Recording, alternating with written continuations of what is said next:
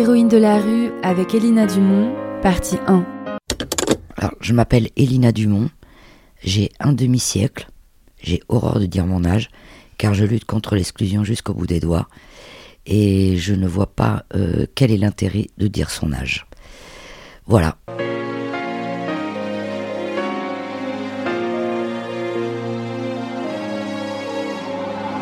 Elina Dumont est comédienne, consultante aux grandes gueules sur RMC et c'est aussi une femme très engagée.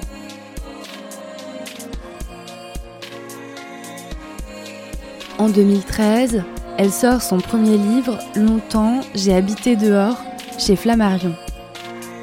Elle y raconte son parcours dans la rue, d'ancienne enfante de la DAS et 15 années de galère.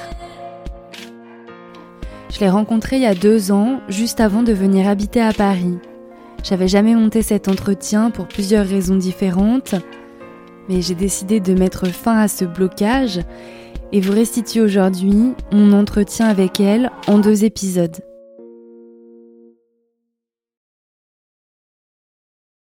Je suis euh, né euh, un 10 novembre et sur décision de justice, j'ai été placé, à l'époque on disait la DAS, aujourd'hui on dit aide sociale à l'enfance, mais c'est la même merde quand même. Voilà. Euh, dans un premier temps, j'ai été placé dans une pouponnerie, après j'ai été placé dans une famille d'accueil, puis dans une deuxième famille d'accueil, parce que ma mère, elle devait même pas savoir où j'habitais, puisqu'elle avait de graves problèmes psychiatriques, et elle, son vœu, c'était euh, bah, de m'élever, mais malheureusement, elle n'en était pas capable. Du coup, tu as, euh, eu plusieurs endroits de résidence quand tu étais petite. Une des questions que j'avais envie de te poser, c'est hum, comment est-ce qu'elle était ta chambre quand tu étais petite? Tu vas peut-être pas me parler de toutes, mais est-ce que tu peux me parler de la plus marquante pour toi? La décrire? Alors, quand j'étais petite, euh, la première famille d'accueil, je m'en rappelle pas, parce qu'en fait, elle m'a gardé juste deux ans. Et suite à sa retraite, j'ai été obligé d'aller dans une deuxième famille d'accueil. Mais faut savoir que je n'ai jamais eu de chambre. En fait, j'étais dans une famille d'accueil qui accueillait plein d'enfants. Et euh, malheureusement, j'étais la seule fille à chaque fois. Elle n'a pas eu de chance, cette euh, femme. Mais euh, elle accueillait que des garçons. Et je vivais dans une chambre avec des garçons. Donc, j'ai jamais eu de chambre. Et, voilà, et ça a été un peu la catastrophe, puisque ayant été abusé par beaucoup de villageois, qui apprenaient aux petits garçons qui étaient placés aussi à l'aide sociale à l'enfance dans ma famille d'accueil, et ben la nuit, il venait dans mon lit et le matin, je me retrouvais avec, euh, euh, comment dire, avec euh, un sexe dans la bouche. Qu'est-ce que tu voyais par la fenêtre de ta chambre quand, quand tu étais petite? Est-ce que tu voyais la rue? Non. Quand je regardais par la chambre de ma fenêtre, non, il n'y avait pas la rue. Il y avait une grande cour où je pouvais m'amuser, où je pouvais euh, euh, être euh, à la recherche des grillons, du pissenlit, enfin bref. non, je voyais pas la rue. D'ailleurs, j'aurais jamais imaginé qu'un jour je me retrouverais à la rue. Non, c'était une belle cour. Il y avait plein de maisons autour de cette cour. Et c'était beau. on était plein de gosses qui s'amusaient. On faisait du football. Moi, j'ai toujours aimé le sport. Et voilà, euh, non, c'était une très belle cour. Tu me parles de villageois, j'imagine un, petit village de, de, province, comme moi où j'y ai vécu, peut-être que c'est différent, mais euh, euh, à cette époque-là, du coup, tu te promenais dans, dans, les rues, quel rapport est-ce que tu avais à l'espace public? Est-ce que c'était un rapport facile C'était un rapport, c'était un endroit où tu pouvais t'épanouir C'était l'endroit de quoi? Alors, en fait, quand je me promenais dans le village, franchement, j'étais libre. Même euh, j'adorais parce que j'étais obligé d'aller à la messe, alors que moi, euh, Dieu et moi, ça fait deux. Mais après la messe, le truc que j'adorais, c'était d'aller dans le bar du village pour faire du baby-foot. Mais euh, non, tout se passait bien à l'intérieur du village. Et je faisais du vélo. je, je, non, j'étais heureuse dans ce village. Les seuls les seuls moments où j'étais pas heureuse, c'est quand euh, les villageois venaient voir ma famille d'accueil. Ils disaient Ah, euh, on emmène Elina, on va jouer à cache-cache dans la forêt. Et quand on jouait à cache-cache dans la forêt, bon, c'était pour des abus sexuels. Pendant que hum, la personne en question comptait, ben lui se déshabillait et puis moi j'étais obligé de lui faire une fellation. Et puis après, euh, voilà, dans le village, euh, j'étais qu'une fille de la DAS, mais comme aujourd'hui en 2019, hein, les enfants de l'ASE, voilà, euh, dans les foyers, on abuse d'eux aussi. Il y en a qui sont abusés par des éducateurs, il y en a qui sont abusés par des par familles d'accueil. Enfin bref, je ne dis pas que toutes les familles d'accueil sont sont horribles, mais je tiens à répéter qu'en fait, les familles d'accueil font ça avant tout pour l'argent. Il faut savoir qu'en Belgique, famille d'accueil n'est pas un métier. Et ça, je suis ravi. Et moi, mon combat aujourd'hui, c'est ça. Et je dis toujours, j'ai posé, un jour, j'ai fait une réunion avec que des familles d'accueil. Et j'ai dit à une famille d'accueil, demain, vous êtes milliardaire. Est-ce que vous prendrez des enfants de l'aide sociale à l'enfance pour les accueillir? Elle m'a répondu non. Et moi, mon rêve, ce serait que des gens, on va dire X lambda, la maman elle travaille, le papa il travaille, et qui puisse accueillir, accueillir des enfants de l'ASE sans qu'il y ait un rapport à l'argent. Parce que pour moi, le rapport à l'argent vis-à-vis des enfants de l'ASE est malsain. Euh, bon, je vais te poser une question que je suis obligée de te poser pour, euh, enfin, dont je connais déjà la réponse et à laquelle tu as déjà répondu mille fois, je le sais. Euh, comment est-ce que tu as commencé à, à, vivre dans la rue? Qu'est-ce qui s'est passé? Alors, en fait, moi, j'ai toujours rêvé de faire des études. J'adorais l'école. C'est vrai que j'avais des lacunes, parce que j'étais une fille un peu traumatisée, donc euh, puis j'étais pas dans la bonne famille d'accueil quoi. C'est une famille d'accueil euh, qui savait à peine lire et écrire. Euh. Mais je rêvais de faire des études parce que j'étais dans un village dans l'Orne de la dans l'Orne, dans le Perche, où il y avait souvent des Parisiens qui passaient, qui avaient acheté une, une maison secondaire. Et chaque fois que je faisais du vélo, des fois ils m'arrêtaient, ils me disaient bah viens à la maison. Et quand j'arrivais chez eux, Premièrement, ça criait jamais. Il y avait des livres partout. Et ils parlaient tout bas. Et ça, ça m'épatait. Et ils me racontaient plein de trucs. Je me disais, waouh, je veux devenir comme eux. Et sauf que la famille d'accueil où j'étais, euh, pour eux, c'était pas grave que je fasse pas d'études. J'étais après tout qu'une fille de la DAS. Par contre, leurs enfants, ils avaient cinq fils. Eux, par contre, fallait qu'ils passent leur bac et qu'ils suivent des études. Mais Lina, bon, voilà, on sait pas d'où elle vient. Comme dit la mère Lepage, après tout, on sait pas d'où elle vient, hein, c'est une bâtarde. C'est pas des gosses de notre sang. Et en fait, moi, euh, ça m'a donné envie de faire des études. Tous ces Parisiens qui étaient si intelligents. Et à 14 ans et demi, euh, j'ai été exclu du système euh, général. Alors que j'avais 14 ans et demi, je voulais juste redoubler. Et on m'a mis en voie de garage. Parce qu'à 14 ans et demi, qu'est-ce que vous voulez qu'on fasse? On n'allait pas me mettre à la rue. Hein. Donc l'aide sociale à l'enfance bah, m'a mis là où il pouvait. Moi j'adorais les enfants. Et ils n'ont rien fait de mieux que de mettre euh, en comptabilité. Ce que j'étais plus, les maths et les chiffres. Et ils m'ont mis en comptabilité. Ce qui ça s'est très mal passé. Donc entre 14 ans et demi et 18 ans, j'ai fait partie de ces jeunes errants de, de l'ASE. Et en 2019, il faut savoir que la plupart des jeunes errants entre 15 ans et 18 ans sont des jeunes de l'ASE dont tout le monde s'en fout. Comme j'étais une, on va dire, je m'entendais plus avec ma famille d'accueil, donc euh, à 15 ans on m'a mis dans un foyer avec des adultes jusqu'à l'âge de 18 ans. Mais j'étais jeune, moi j'avais 15 ans. Donc euh, je rencontrais des adultes. C'était un foyer jeune travailleur, mais il y avait beaucoup de gens qui travaillaient pas. Euh, qui se droguait, qui, faisait plein de trucs, euh, voilà, qui n'était pas, euh, voilà, par rapport à une fille de 15 ans, c'était pas là où je devais être, quoi. J'étais pas protégée. Et en fait, donc la nuit, je dors, je sortais, je... et le matin, j'arrivais à mon BEP de comptabilité, je dormais, et je me rappellerai toujours de mon prof de compta qui me disait Dumont, tu dors ou tu comprends rien? J'ai dit non, vous inquiétez pas, je, dors. Et en fait, à 18 ans, parce qu'évidemment, la ZE pouvait pas me foutre à la rue 16 ans. Et à 18 ans, le 17 novembre, et eh ben euh, voilà, le foyer m'a dit, bah c'est fini, Lina. Euh. J'y croyais pas. Hein. Jusqu'à 20h, j'ai dit, mais attendez, vous n'allez pas me foutre à la rue. Ils m'ont dit, mais non, Elina, la, la, prise en charge est terminée. Et à, à 18 ans, je me suis retrouvée à la rue, j'étais au Mans, et j'ai pris la direction de Paris.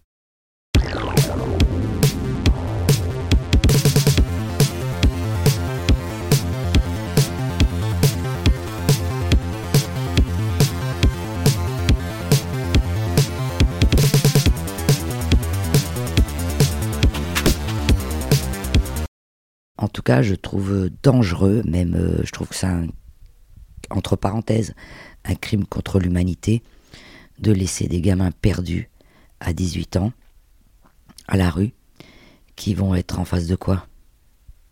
La prostitution, la drogue, l'alcoolisme, la voyougracie, enfin tout ce qui m'est arrivé quoi. Euh, déjà, je voudrais expliquer pourquoi j'ai choisi Paris. C'est parce que moi, euh, faut vous imaginer, je suis une provinciale. Et moi, euh, moi, je voyais Paris à travers TF1. Et TF1, c'est quoi? C'est l'Arc de Triomphe, la Tour Eiffel. donc pour moi, et puis il faut pas, faut pas oublier que Le Mans-Paris, c'est à 1h58 en TGV. Donc je suis allé à Paris en me disant voilà, c'est voilà, je vais réussir. Sauf qu'en fait, euh, non, c'est pas ça Paris. Paris, c'est ça pour les riches. Mais pour des gens comme moi, non, c'est pas ça. Et donc, en fait, euh, je suis arrivé à Paris. Et la première nuit, euh, j'ai eu peur. Et je suis allé en banlieue. Je sais pas pourquoi je suis allé en banlieue. Parce que je connaissais des gens en banlieue en Seine-et-Marne. Parce que tant que j'étais mineur, quand je fuguais entre mes 15 ans et mes 18 ans, chaque fois que je rencontrais quelqu'un, les gens, ils me disaient Allez, viens chez moi. Par contre, le jour où je les ai appelés et que j'ai dit, que j'étais à la rue, là, il n'y a, plus, a plus eu personne.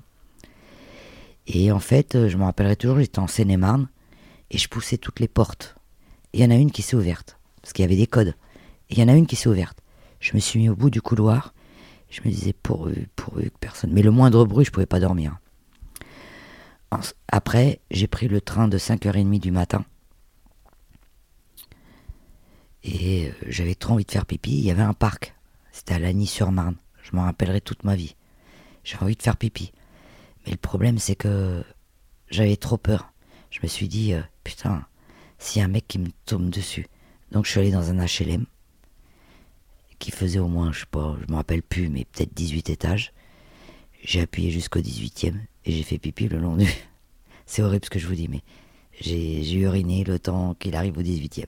Il était 5h30 du matin. Puis après, je suis parti à Paris. Puis après, je suis allé au hasard des rues. Deuxième, la deuxième nuit, je me suis dit, putain, il faut que tu trouves une solution. Troisième rue, euh, troisième nuit, quatrième rue, cinquième rue, cinquième nuit, sixième rue, septième, septième nuit. Et je me suis dit. Et après, je me suis dit, Elina, tu peux pas rester comme ça. Donc là, j'ai le hasard de la vie, parce que dans la rue, il faut être roublard. Et d'ailleurs, je le dis toujours, c'est les plus roublards qui s'en sortent. Il faut être malhonnête aussi. Je suis désolé de le dire, il faut être menteur. Et en fait, inconsciemment, parce que je ne l'ai pas fait consciemment, j'ai utilisé des techniques de rue. Mais je savais même pas que ça allait marcher. D'ailleurs, je le raconte très bien dans mon spectacle Dès qu'il y a la scène. D'ailleurs, je t'invite, hein, je te le dis. C'est le combien t'as dit? 21 septembre. Et en fait, par exemple, un jour, je sors de chez Tati, je piquais des slips parce que des fois mon slip euh, pue. Puis je sors, mine de rien, tu vois. Puis j'attends. Mais honnêtement, je ne savais pas ce que j'attendais. Hein. Puis il y a un mec qui vient me voir. Dit Je crois qu'il viendra plus. Hein. Et je sais pas comment t'expliquer, ça m'a fait un tilt. Enfin, en gros, il voulait dire Ton mec, il viendra plus. Mais moi, j'attendais, mais je sais pas quoi, euh, j'attendais. Et, lui, me dit, je crois qu'il viendra plus. Et j'ai dit, mais c'est une super technique, ça. Alors j'en profitais, il m'offrait, du coup, il m'offrait euh, un café ou un verre, enfin bref. Et du coup, pendant ce temps-là, j'étais deux heures au chaud. Alors quand ça se passait bien avec le mec, il m'invitait chez lui. Je dormais chez lui, comme ça je ne dormais pas à la rue. Bon, évidemment, euh, hein, faut pas rêver, hein, le mec il m'invitait pas pour mes beaux yeux. Il y avait la suite à faire. Mais je m'en foutais, au moins j'étais pas à la rue. Et puis aussi, euh, un autre jour, ça c'est la meilleure technique que j'ai trouvée. Ah oui, il est boîte de nuit aussi. Un jour, j'ai rencontré une sans-abri, une femme qui s'appelle Isabelle. Et elle était jeune comme moi. Et euh, elle me dit, mais viens en boîte de nuit. Mais je qu'est-ce que je fous en boîte de nuit Elle me dit, mais c'est gratuit pour les filles, tu te maquilles et tout, c'est bon. Et en fait, même encore en 2019, faut le savoir, il y a beaucoup de femmes, du lundi au jeudi, vont dans les boîtes de nuit parce que c'est gratuit. Et ça, faut le savoir.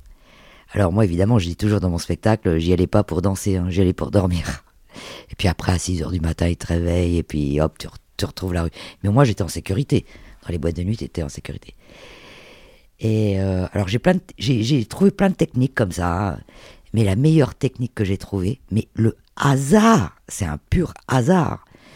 Bon, mes copains, parce que entre temps j'ai rencontré plein de sans-abri. Et un jour, il y a un sans-abri euh, qui, me- dit Allez, viens, tu vas ça te faire du bien, viens boire un coup avec nous. Et puis il me file des médocs. Par contre, je, peux vous assurer que je ne sais, je ne, sais pas ce qu'il m'a donné, mais il s'est fait que je suis tombé dans les pommes. Et lui, il va apparemment, moi je sais. Après, une fois que je suis tombé dans les pommes, je sais pas ce qui s'est passé. hein. En tout cas, je me suis retrouvé à l'hôpital. Et les gens me disaient, mais qu'est-ce que vous avez? Et puis, j'avais, faut pas oublier, j'avais 18 ans. hein. J'avais pas encore 19 ans. Ils me disent, vous avez pris quelque chose et tout. Je dis, non, j'ai rien pris. Bon, bref, ils me gardent 4-5 jours pour savoir si j'ai rien. Puis au bout de 4-5 jours, je repars. Et moi, je me dis, mais attends, c'est une super technique. Et en fait, j'en ai parlé aux sans-abri d'aujourd'hui, puisque c'est mon combat. Mais ils utilisent la même technique. Alors, j'ai fait tous les hôpitaux de la ville, tous les hôpitaux de Paris. Et le dernier hôpital que j'ai fait, bah oui, c'est Sainte-Anne. J'avais 19 ans. Et je vais au CPAO. Alors le CPAO, euh, je vous explique, c'est le centre qui t'accueille avant d'être interné. Et le CPAO de Sainte-Anne voulait pas m'interner. Et moi je disais, mais attendez, je suis folle, je suis folle. Mais moi en fait, je voulais juste qu'il- avoir un toit. Ils me disent, mais vous avez pris que... Je vous en prie, prenez-moi. Parce que moi j'en pouvais plus de la rue. J'avais 19 ans. Une, ça s'appelle une année de rue sèche. T'en peux plus à la fin. Et quand tu sors de la DAS, on te dit pas, tu pourras appeler le 115, le secours populaire. On te dit rien, tu sais rien. Il faut savoir que le système social de l'aide sociale à l'enfance n'est pas du tout le même système euh, social de la rue. Alors il paraît que maintenant on les prépare mieux. Il paraît qu'on les prépare à aller à la rue. Enfin bref, vu tous les enfants que je, tous les jeunes que je rencontre de la rue actuellement en 2019, parce que je fais partie d'entourage, ils n'ont pas l'air d'être bien préparés non plus. hein. Enfin, bref. Et je me retrouve à Sainte-Anne, à 19 ans. Et le gars, il me dit, bon, on va vous garder. Je suis resté trois mois à Sainte-Anne. Et il y a le chef de service de Sainte-Anne, dans une colère monstrueuse. Il dit, mais c'est monstrueux. Et il a appelé la directrice de l'aide sociale à l'enfance de l'époque. Je ne veux pas dire son nom parce que dans mon cœur, euh, voilà, elle a quand même fait ce qu'il fallait. Et elle, est, elle a été, euh, elle a été, euh, comment dire, elle a été, elle a été, euh, euh, euh, je veux convoquée. Elle a été convoquée par le chef de service de l'hôpital Sainte-Anne. Elle s'est faite taper sur les doigts. Elle est venue me voir. Elle m'a dit oui, Elina, je suis désolée. En plus, tu es pupille de l'État. Il faut savoir que quand tu es pupille de l'État, l'État, même après tes 18 ans, tu as des droits. Sauf que moi, évidemment, on me les avait pas donnés. Ça veut dire que ma mère, elle est décédée quand j'avais 18 ans, père inconnu, et ça veut dire que bah, j'ai personne pour m'occuper de moi. Voilà. Mais ça existe encore en 2019, hein, je te rassure. Euh, ma vie n'a rien de, de, de- voilà, c'est pas particulier. Et donc, euh, elle s'est fait engueuler, cette directrice, responsable de l'aide sociale à l'enfance, hein, service adoption. Alors que moi, j'aurais pu être adopté. Sauf que ma mère n'avait pas signé. Évidemment, quand t'es mort, tu peux plus signer. hein, tu vois Bref. Et euh, elle m'a dit, Elina, on va s'occuper de toi. On va te mettre sur tutelle de juge. Donc, entre 19 ans et 21 ans, je me suis retrouvé sous tutelle de juge. Et je ne remercierai jamais assez ce juge qui s'appelle Hervé Hamon, qui était juge pour enfants à l'époque au palais de justice de Paris, qui est devenu par, par la suite président du tribunal pour enfants à Créteil. Il m'a dit écoute Elina, on va se mettre d'accord. Il m'a bien regardé dans les yeux. On va t'aider, mais une seule condition. Tu ailles voir le psychiatre deux fois par semaine. Et je te préviens, si tu le fais pas, tu retournes à la rue. Et moi, j'avais trop peur de retourner à la rue. Et j'ai accepté le contrat. Bon, je vous cache pas, il le sait maintenant. Des fois, j'allais pas voir le psychiatre. Et pour vous dire, il s'appelait, et je peux dire son nom parce que c'est un homme extraordinaire, c'est le docteur. euh, Maintenant, il est devenu professeur. C'est le professeur Charles Nicolas aux Antilles, qui lutte contre les addictions, qui travaille beaucoup à Paris et aux Antilles, au Dom-Tom. Et euh, c'est lui qui m'a. Et quand j'y allais pas, je lui ai envoyé des cartes postales. Je lui ai dit, vous inquiétez pas, j'arrive. Et il était éclaté de rire. Mais je, revenais parce que moi j'avais qu'une peur, c'est qu'ils disent au juge. Et en fait, euh, donc euh, j'ai accepté le contrat, sauf que, c'est quand tu sors de Sainte-Anne, ça s'appelait l'AMO. L'AMO, ça veut dire, alors il faudrait que tu cherches, hein. c'est enfin c'est un truc de justice. J'avais une éducatrice de justice qui, qui me voyait trois fois par semaine, j'avais le psychiatre deux fois par semaine, enfin bref. Et je voyais le juge une fois par, par mois. Mais le problème, c'est que quand tu sors de Sainte-Anne, il n'y a aucun foyer qui veut te prendre. Et le juge m'avait dit, Hervé Hamon, tu n'as pas de honte. Sauf que quand j'ai dit la vérité que je venais de Sainte-Anne, je me suis retrouvé dans le foyer le plus pourri d'Aubervilliers. Et il y a un mec qui m'a violé. Alors on m'a dit de le dénoncer, c'est ce que j'ai fait. J'ai dit au juge, on m'a violé. Et le maire d'Aubervilliers, je me rappellerai toujours, c'est en face du théâtre de la commune, ce qui est très connu euh, en région parisienne. Il a dit, Elina, écoute, je suis désolé, mais si tu le dis, on est obligé de fermer le foyer. Tu te rends compte? Tous les gens que tu vas mettre à la rue. Et moi, comme je venais de la rue, j'ai rien dit. Malgré que le juge, franchement, le juge, euh, il voulait que je porte plainte. Mais moi, à l'idée, parce que c'était un foyer, il y avait au moins 500 personnes. Bon, après, je me suis retrouvé dans des histoires de deal, enfin bref. Donc, je me suis retrouvé à la rue il y avait un mec euh, qui était amoureux de moi. Il s'appelait Momo, je peux lui en parler parce qu'il connaît ma vie. Il m'écrit toujours. Il tenait une petite boutique, une petite boutique de rebeux. Et en fait, euh, bon, j'ai fait croire que j'étais amoureuse de lui, mais ça, il le sait, hein, donc il n'y a pas de secret. Et euh, bon, voilà, on a vécu ensemble pendant quelques années, mais bon, ça n'a pas duré parce que quand t'es pas amoureux, t'es pas amoureux. Et après, je me suis retrouvé encore à la rue, et puis après, voilà, je me suis retrouvé à la rue, à la rue, à la rue, à la rue. J'ai fait, j'ai fait les, comment on peut dire, euh, j'ai couché avec des mecs euh, parce que là, je sais, là, tu me vois, j'ai, je vais avoir 52 ans, mais faut que tu t'imagines, j'étais plus jolie. non, mais voilà. Et euh, donc voilà, à chaque fois qu'un mec, je voyais que bon, il avait envie de moi, je disais pourquoi pas. Au moins ce soir, je dormirai tranquille. Et voilà, j'ai fait ça jusqu'à 2002. Voilà. Qu'est-ce que tu connais de la rue que moi je connais pas? Ce que je connais de la rue que tu ne connais pas, c'est que déjà, euh, il manque une passerelle entre les inclus et les exclus. Les exclus ont peur des inclus et les inclus ont peur des exclus. Et c'est ça qui fait qu'en fait, de nombreux sans-abri restent dans la rue. Alors qu'en fait, les exclus sont des êtres humains, comme tout le monde. Pour moi, c'est suite au fait que j'étais pupille de l'État.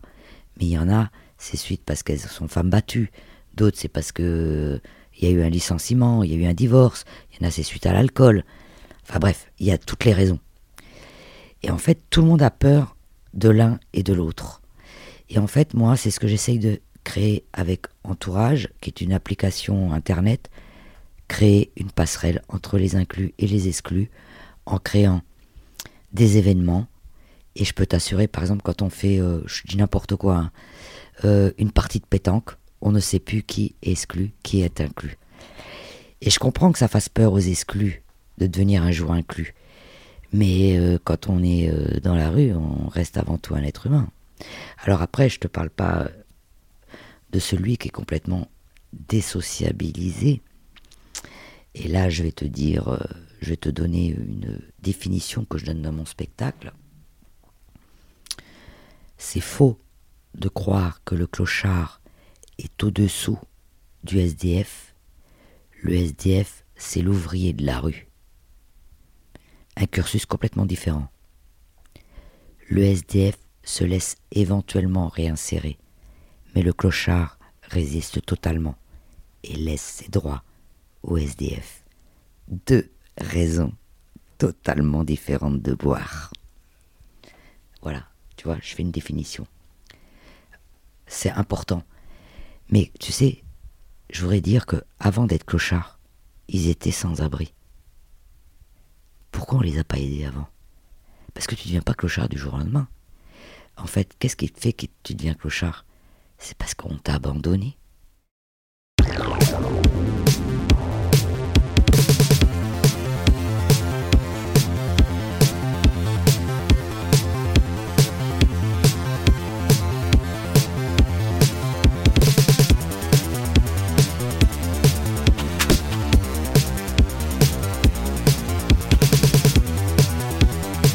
Héroïne de la rue avec Elina Dumont, c'est la fin de la première partie.